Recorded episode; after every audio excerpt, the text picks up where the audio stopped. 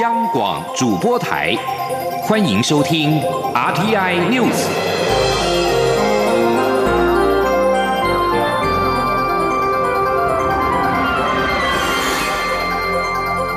听众朋友您好，欢迎收听这节央广主播台提供给您的 RT News，我是张顺祥。对于日本拟将钓鱼台改名引发的争议，行政院长苏贞昌今天受访的时候表示，政府一定会坚持主权，但也会对每件事做最好的应对。请听央广记者欧阳梦平的报道。日本石原市议会将提案将钓鱼台列屿改名为登野城间阁，再度引发主权争议。宜兰县议员提议要在七月七号发起保钓行动，串联渔船前进钓鱼台，宣示主权。行政院长苏贞昌十五号受访时被问到对此事的看法，他强调政府一定会坚持主权，但会做最好的应对。他说。主权一定要维护，每一个人都要维护。那我们对于相关事情的应对，的每一件事情怎么样应对，政府一定会在坚持主权，但我们也会对每一件事情做最好的应对。另外，行政院副院长陈其迈渴望投入高雄市长补选，外界点名经济部长沈荣金或卫副部长陈时中可能接任副院长一职。对此，苏贞昌表示，这两人表现都很好，他也没有说要在这两个人中选一个。而且，陈其迈还没有提出辞职，如果他现在就在想接任人选，对陈其迈不好意思。中央广播电台记者欧阳梦平在台北采访报道。日本有意将钓鱼台改名为登野城间阁，我宜兰县议会第一时间通过建议更名为头城钓鱼台，予以反击。国民党团今天举行记者会，批评中央政府对日本行径默不作声，要求蔡英文总统跟朝野政党领袖一同登岛宣示主权。不过，民进党团则说。钓鱼台争议应该停留在地方争议，各方有所克制，贸然的升高冲突没有意义。请听央广记者刘玉秋的采访报道。日本石原市议会提案要将钓鱼台列屿改名为登野城间阁，在先争端。国民党立院党团十五号举行记者会，强力谴责日方，并支持宜兰县议会第一时间通过提案，将钓鱼台正名为头城钓鱼台，以强硬态度反击日本政府欺门踏户。国民党团书记长蒋万安批评民进党中央官员面对钓鱼台主权被侵犯，只字未提抗议，但由民进党持续默不作声。未来国际恐怕会将钓鱼台视为日本领土，台湾渔民将受害。为此，国民党团提出六大主张，要求蔡英文总统登岛护主权，并立刻召回我驻日代表谢长廷回国说明交涉过程，并在临时会中提出报告，发出朝野共同声明。同时，他们也要求政府派遣海巡署船舰在钓鱼台海域捍卫渔权，并重启台日渔业委员会，争取我国渔民权益。蒋万安说：“蔡英文总统与各政党领袖。”与宜兰渔民出海，共同登上钓鱼台，宣誓主权。第二，请蔡英文政府立刻召见日本驻台代表，表达严正的抗议。蒋万安还点名行政院副院长陈其迈，要他实现二零一二年批评马政府保钓不利时的建议，尽速举办钓鱼台钓鱼比赛。国民党立委陈玉珍则建议蔡总统召开国际记者会，宣示中华民国钓鱼台的主权，否则他不排除以内政委员会召委身份举办考察，登钓鱼台宣示主权。对于国民党团要求发起保钓行动，民进党团干事长郑云鹏认为，钓鱼台是长期争议，在日方属于地方议题，没几年就会基于政治需要而有些宣示。但日本政府态度明确，台湾也停留在地方议题，贸然升高冲突没有意义。郑云鹏说，若国民党要把钓鱼台主权争议升高为国际争议，显然是对现在的国际情势搞不清楚状况。他呼吁。国民党不要趁火打劫，应该把钓鱼台争议停留在地方争议，各方有所克制。中广电台记者刘秋采访报道。对于宜兰渔民团体跟国民党立委召开记者会，要求政府拿出行动捍卫钓鱼台主权一事。外交部今天表示，钓鱼台列屿是我国固有的领土，日本任何片面的举措都没有办法改变此一事实，也无助于区域的安全跟稳定。政府对此立场坚定不移。除了呼吁日方审慎处理之外，也呼吁相关的各方避免单方面的升高紧张的行为。外交部强调，我政府今后将持续关注相关的动态，及时采取必要的作为，捍卫我国主权以及渔民的权益，也避免第三方趁机牟利。王兆坤的报道。外交部表示，日本冲绳县石垣市打算变更钓鱼台列屿地级名称一事，外交部已于第一时间六号分从台北、东京、那霸三地向日方表达严正关切。也训令驻日代表处及驻那霸办事处了解本案相关背景，同日并发布新闻稿，重申我国对钓鱼台列屿的主权不会有任何改变。目前政府正全力处理此一争议，盼能圆满落幕，确保渔民捕鱼权利。外交部指出，驻那霸办事处已二度电话向石原市长中山义隆表示，此事虽是地方事务，但可能波及台日友好关系。请该市务必审慎自治。中山义龙回应：石原市议会其实在二零一八年六月就已决议变更地级名称，但未执行。近期是因中国公务船频繁进出钓鱼台领海海域，并驱逐日本渔船，引起当地民众强烈反弹，所以才旧案重提，据以反制。外交部强调，钓鱼台列屿是我国固有领土。日方任何片面举措都无法改变此一事实，也无助于区域安全与稳定。政府对此立场坚定不变，除呼吁日方审慎处理外，也呼吁相关各方避免单方面升高紧张的行为。我国政府今后将持续关注相关动态，及时采取必要作为，捍卫我国主权及渔民权益，也避免第三方趁机牟利。外交部发言人欧江安说：“日方啊，对于钓鱼台列屿的片面的举动呢，这并无助于区域的一个安全跟稳定。希望日方能够审慎的来处理哦。”另一方面，关于台日渔业委员会，外交部表示，今年因受武汉肺炎影响而暂停召开，但双方外交管道的沟通并未间断。经双方事务协商结果，继续沿用去年作业规则。对今年作业并无影响。至于八重山群岛以南的台日间其他重叠海域作业问题，我方正持续向日方争取纳入对话沟通议题。在达成协议前，政府自依相关法令规定护渔，致力维护我渔民权益。中央广播电台记者王兆坤台北采访报道。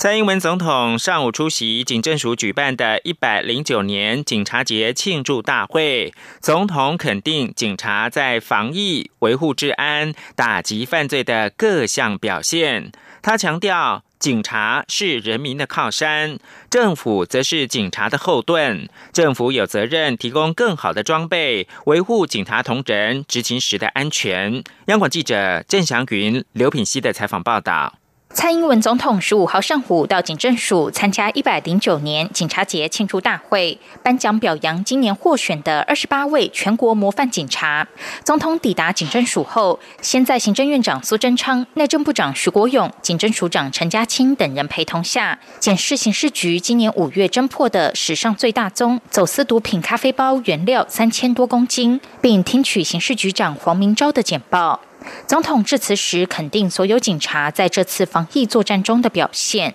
他表示，除了防疫，这一年来，警察在维护治安、打击犯罪也维持优异表现。警察守护人民的健康，政府当然也有责任尽力维护警察执勤的安全。总统指出，去年他请行政院优先推动两项专案，目前已经有初步成果，包括分区逐步汰换无线电装备，以及增购更轻便的警棍、抛弃式电击器等，让远警执勤更安全。他说：“你们每一天的勤务都跟民众的生活息息相关，都非常的有意义。哪怕是开张罚单，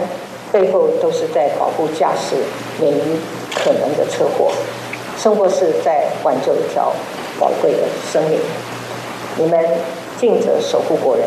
政府也一定会尽力打造更好的工作环境，警察是人民的靠山，政府则是要做警察的后盾。总统指出，包括新制服替换、基层待遇提升、紧销社会住宅新办等措施，政府也都在持续推动精进中。苏贞昌致辞时则表示。除了总统交代应给予的装备更新，过去这段时间针对法律不足之处，行政院也已经修正刑法，该修法就修法，该增加装备就增加装备，没有预算就动用预备金，他都毫不犹豫。他也请内政部长徐国勇与警政署长陈家清加强警察的勤前教育，强化警察的应变能力，减少可能的损失。央广记者曾祥云、刘品熙在台北的采访报道。接着把新闻焦点关注到是二零一九新型冠状病毒的疾病，中国北京出现疫情的反弹，官方也寄出严格的防疫措施，要求新发地市场的密切接触者十四天之内不得上班。西城区部分学生今天开始停课，全市的学生也可以自愿选择在家上课。北京十四号在新增三十六例二零一九冠状病毒疾病确诊的病例，当地十一号重现本土的确诊病例之后，目前已经累计新增八十七起，全数和新发地农产批发市场相关。疫情在首都死灰复燃，而北京十四号宣告，将负责管辖新发地市场的丰台区副区长周雨清，以及丰台区花乡的党委书记王华，以及新发地农产品批发市场的总经理张月林免职。中国国务院联防联控机制十四号也对北京市疫情升高了召开会议，下令采取坚决果断措施，遏制聚集性的疫情扩散蔓延，也要对新发地市场周边实施最严格的流行病学调查，全面的开展疫情的溯源。在一起被视为菲律宾新闻自由试金石的案件当中，马尼拉法院今天判决，菲律宾的新闻网站拉普勒负责人，也就是资深记者瑞萨，在网络诽谤案有罪，将面临最高达六年的徒刑。萨瑞因为一篇二零一二年报道、二零一四年更正的文章，被控网络诽谤。而文中将一名商人和谋杀与人口贩运和毒品走私连结在一起，而文中引述的消息来源，则包括了来自一个未具体说明机构的情资报告。法官在判决之后说，不能够拿新闻自由当作盾牌。至于否认有任何罪行的瑞萨，则获准交保。这起网络的诽谤案件只是瑞萨和拉普勒官司缠身的其中之一，他们的处境已经引发全球对于菲律宾自由跟开放媒体的关切。法新社报道表示，自从刊登批评菲律宾总统杜特地政策的报道，包括了造成数千人死亡的毒品战争之后，五十六岁的瑞萨和拉普勒就一直是法律行动跟调查锁定的目标。他和人权团体都认为，本案的目的是要菲律宾总统杜特地的批评者晋升。最后提供给您是瑞典智库研究人员今天表示，永和大国持续推动武器现代化。研究人员并且警告，紧张局势升温，武器的管制前景严峻。法新社报道，共同撰写研究报告的斯德哥尔摩国际和平研究所核武管制计划主任凯尔说：“俄罗斯跟美国丧失重要的沟通管道，可能会导致新的核武竞赛。美俄两国掌握了全球九成以上的核武，美国坚持中国之后都必须加入核武的裁减会谈，但是中方一再的拒绝。”美国媒体报道，美俄预定二十二号在奥地利维也纳举行相关会谈。以上新闻由张顺祥编辑播报。我是陈立琴护理师，照顾陪病期间一定要遵守的五大原则：第一，每日量测体温；照顾陪病前有发烧或呼吸道症状，请暂停照护，尽速就医。第二，全程正确戴口罩。第三，接触病人前后，请依照正确洗手步骤。第四，用餐时不交谈，降低传染风险。第五，避免于密闭或人多场所聚会，照护不忘防疫。有政府请安心资讯有机管署提供。这里是中央广播电台台湾之音，欢迎继续收听新闻。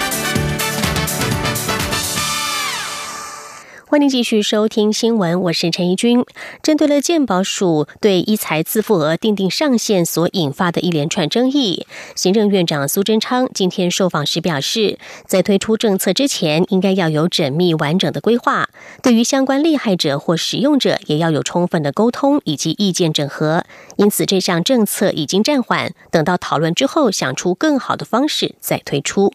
记者欧阳梦平的报道。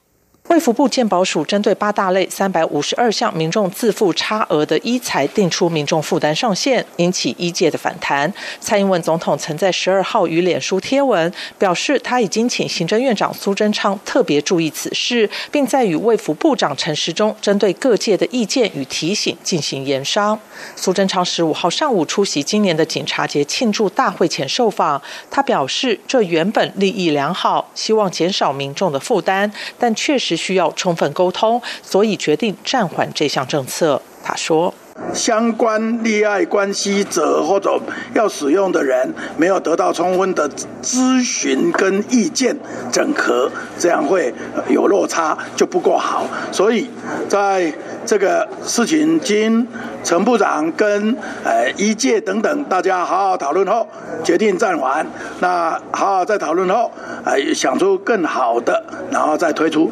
苏贞昌表示，政策必须要有缜密完整的规划，并让整个团队知道，也要准备好相关的 Q&A、懒人包等，让相关人员都能了解，才不会产生误会或是思虑不够周到。中央广播电台记者欧阳梦平在台北采访报道。根据媒体报道，民进党将于十七号征召行政院副院长陈其迈投入高雄市长补选，陈其迈也会在当天辞去行政院副院长的职务。对此，陈其迈今天受访时表示，假如做了任何决定，一定会展现决心，把下阶段工作做好。他也表示，对于经济部长沈荣金防疫期间熬夜、隔天又早起的精神，感到非常佩服。陈其迈表示，相信行政院长苏贞昌会找出最有执行力、能够与执政团队配合的副院长人选。记者王维婷的报道。高雄市长补选将于八月十五号举行。媒体报道，民进党十七号将征召行政院副院长陈其迈投入高雄市长补选，而陈其迈也会于十七号当天请辞。媒体报道指出，包括经济部长沈荣金、卫福部长陈时中等，都是可能的行政院副院长接替人选。对此，陈其迈十五号参观台湾人工智慧实验室受访时表示，假如他做任何决定，一定会展现决心，把下一阶段的工做做好。不过，陈其迈也说，他现在还没有辞职，报派傅格奎接替人选，他感到有点困扰。他说，相信行政院长苏贞昌会找出最能配合执政团队的副院长。陈其迈说。我现在也还没有辞职哈，你们这个报派副院长已经两个月以上的时间哈，这个对我来讲会有一点小困扰了哈，哎，啊是这，但是我相信啊啊苏院长用人哈，他一定是会站在整个团队的工作能够协调，能够推动政务，我相信一定会啊推出一个。啊，最有执行力、最有魄力，能够跟啊苏院长啊能够啊密切配合的啊副院长。媒体追问沈荣金是否为适合的副院长接替人选，陈其迈表示，沈荣金在防疫期间经常熬夜到凌晨一两点处理口罩的事情，隔天一早五六点又起床，他十分佩服欧丽桑的体力。当然，其他防疫相关的首长也很优秀。传出国民党有意派出党籍立委吴一丁参加高雄市长补选，对此陈其迈表示，吴一丁刚当选国民党立委，他不太熟悉。他表示，高雄过去一年纷扰不断，市民望志心切，希望未来新市长产生后，市政能让民众有感，让市政重开机，加速推动招商引资、捷运路网新建等市政。至于国民党市议员罗志强批评陈其迈是贪二代，陈其迈回应，高雄。市长补选应该聚焦在城市发展，大家应该把力气花在怎么样让高雄更好。中央广播电台记者王威婷采访报道。财经消息：台湾的中央银行预计在十八号召开理监事会议。工商协进会在今天指出，俗称武汉肺炎的 COVID-19 疫情持续，台湾应该跟随其他主要国家的脚步，一起降息，以活络经济。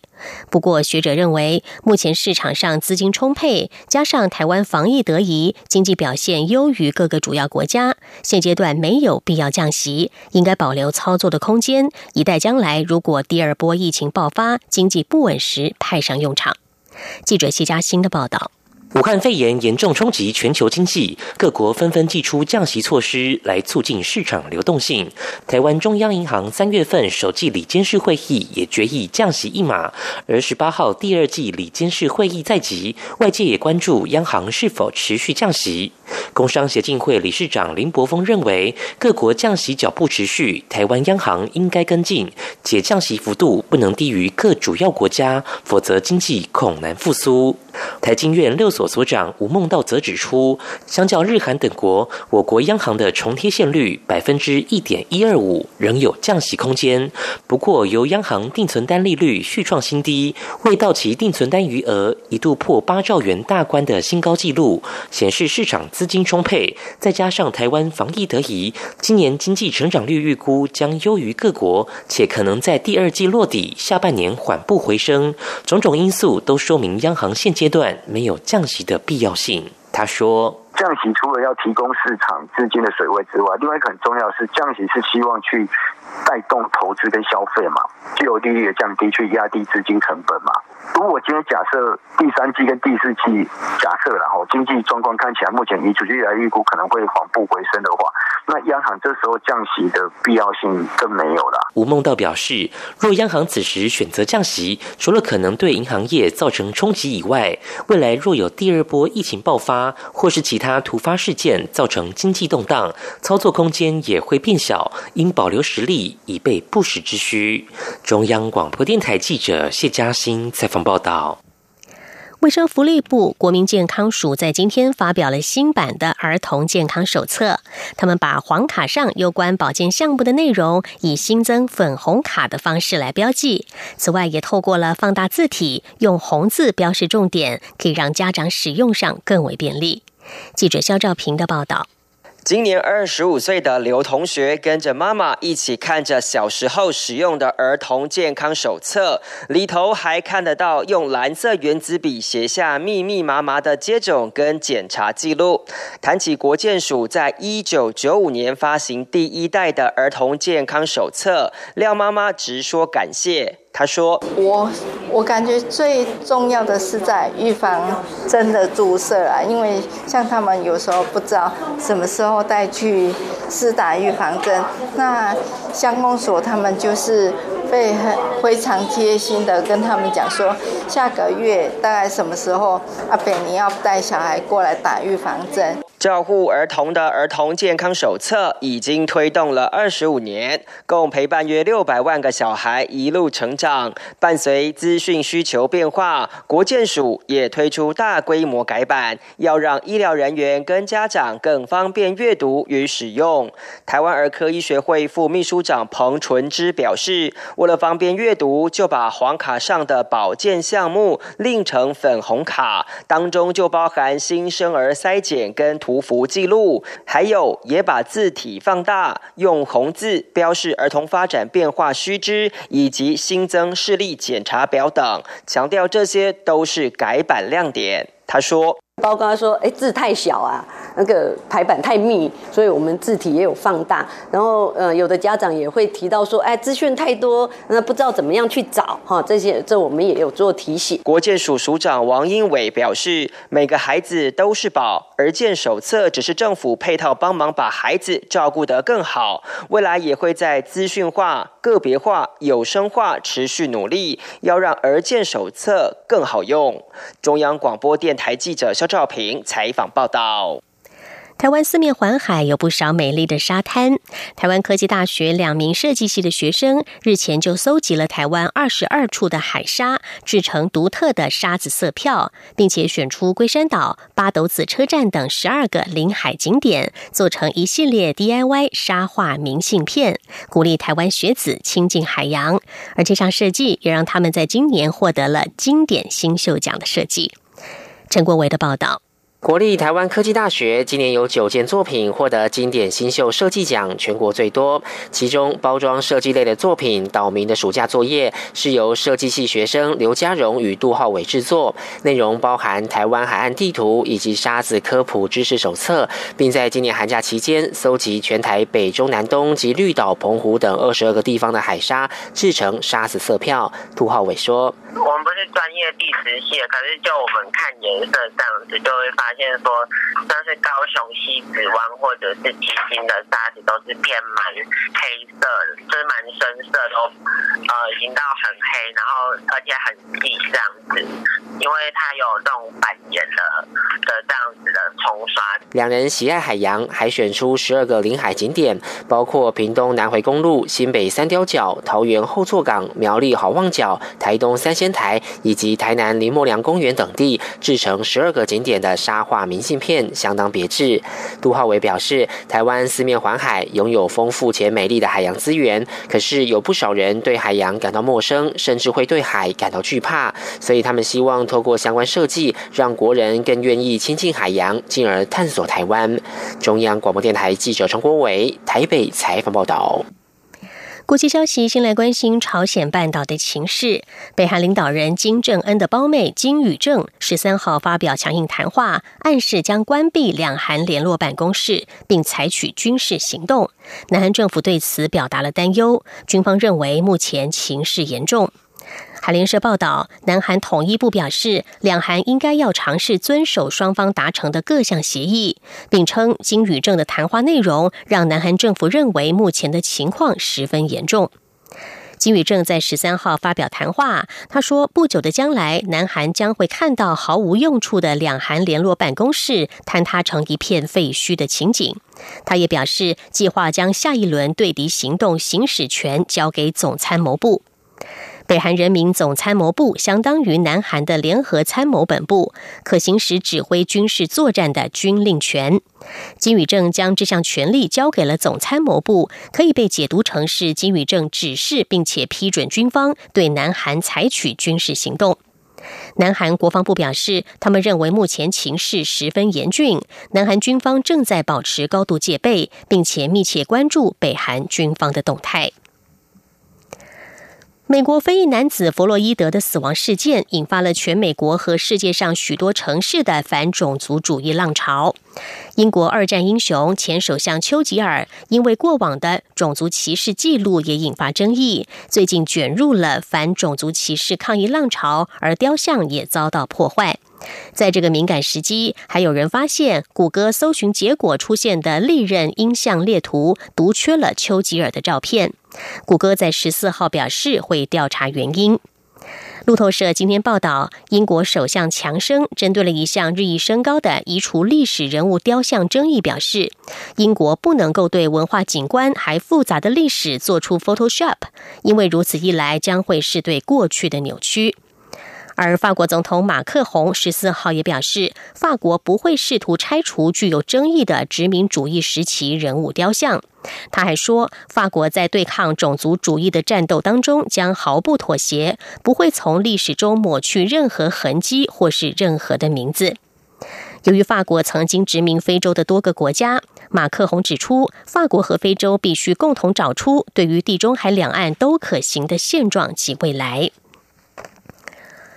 欧洲的 COVID-19 疫情趋缓，法国逐步松绑实施长达八周的防疫封锁措施。法国总统马克宏十四号在全国演说当中表示，他将努力打造一个不那么依赖中国和美国的欧洲。马克宏表示，法国已经在对抗疫情的战斗当中取得了第一场胜利。从六月十五号开始，包括首都巴黎在内的整个法国本土将会被列入警戒程度较低的绿区。这也代表着巴黎的咖啡馆和餐厅将可以全面的恢复营业。马克宏还指出，除了高中以外，法国所有各级学校将从六月二十二号起全面的复课，而且原本预定三月举行的地方选举第二轮投票，将依照计划在六月二十八号举行。以上 T I News 由陈义军编辑播报，谢谢收听，这里是中央。